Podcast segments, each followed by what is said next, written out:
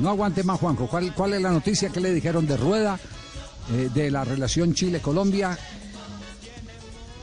A ver, Javi, eh, yo hablé con una persona que en los últimos días, en las últimas horas, o sea, no me voy tan allá en el tiempo, me vengo mucho más acá. En las últimas horas eh, habló con el presidente de la Federación Chilena, habló con el presidente de la Federación Colombiana, habló con Peckerman y habló con Rueda.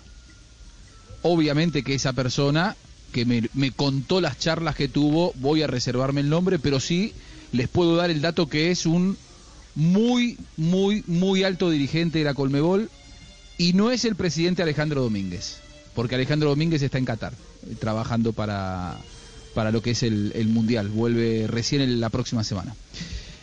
Esta persona me dijo que mm, eh, habló con el presidente chileno para involucrarse y saber cuál era un poco la intención de Chile. Y el presidente chileno le dijo que ellos pensaban eh, en un cambio de entrenador eh, y que, bueno, que necesitaba comunicarse con su par colombiano y que ahí una especie de facilitador fue justamente esta persona con la cual yo hablaba, que dijo, bueno, él también quiere hablar con, con vos, ¿por qué no conversan esto ustedes, lo solucionan? y que la intención de los dos es abrirle la puerta a rueda, uno para que salga, otro para que llegue. Esto no es, no es novedad.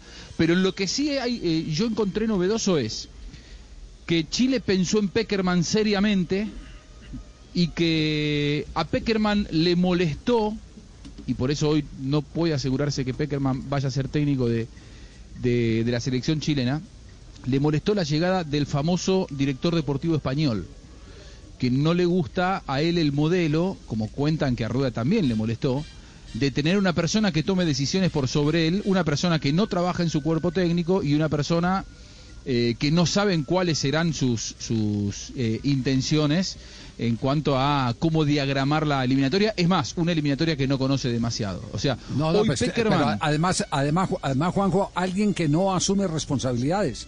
Porque es que la responsabilidad quedaría en cabeza de Peckerman o de Rueda o del que esté ahí en la dirección técnica. Y el hombre lo lo único que hace es verificar si le gusta o no los que llama Peckerman y los que llama Rueda. Claro. Y, y- y- en todo caso, usufructuar su, su autoridad para, para ponerse por sobre el entrenador. A Peckerman no le gusta eso y hoy por hoy, con esa figura, el director deportivo, a mí me contaban que difícilmente Peckerman quiera llegar a la, a la selección chilena. Ahora, lo que para mí es más jugoso de todo es esto que tiene que ver con Rueda que voy a contar a, a continuación.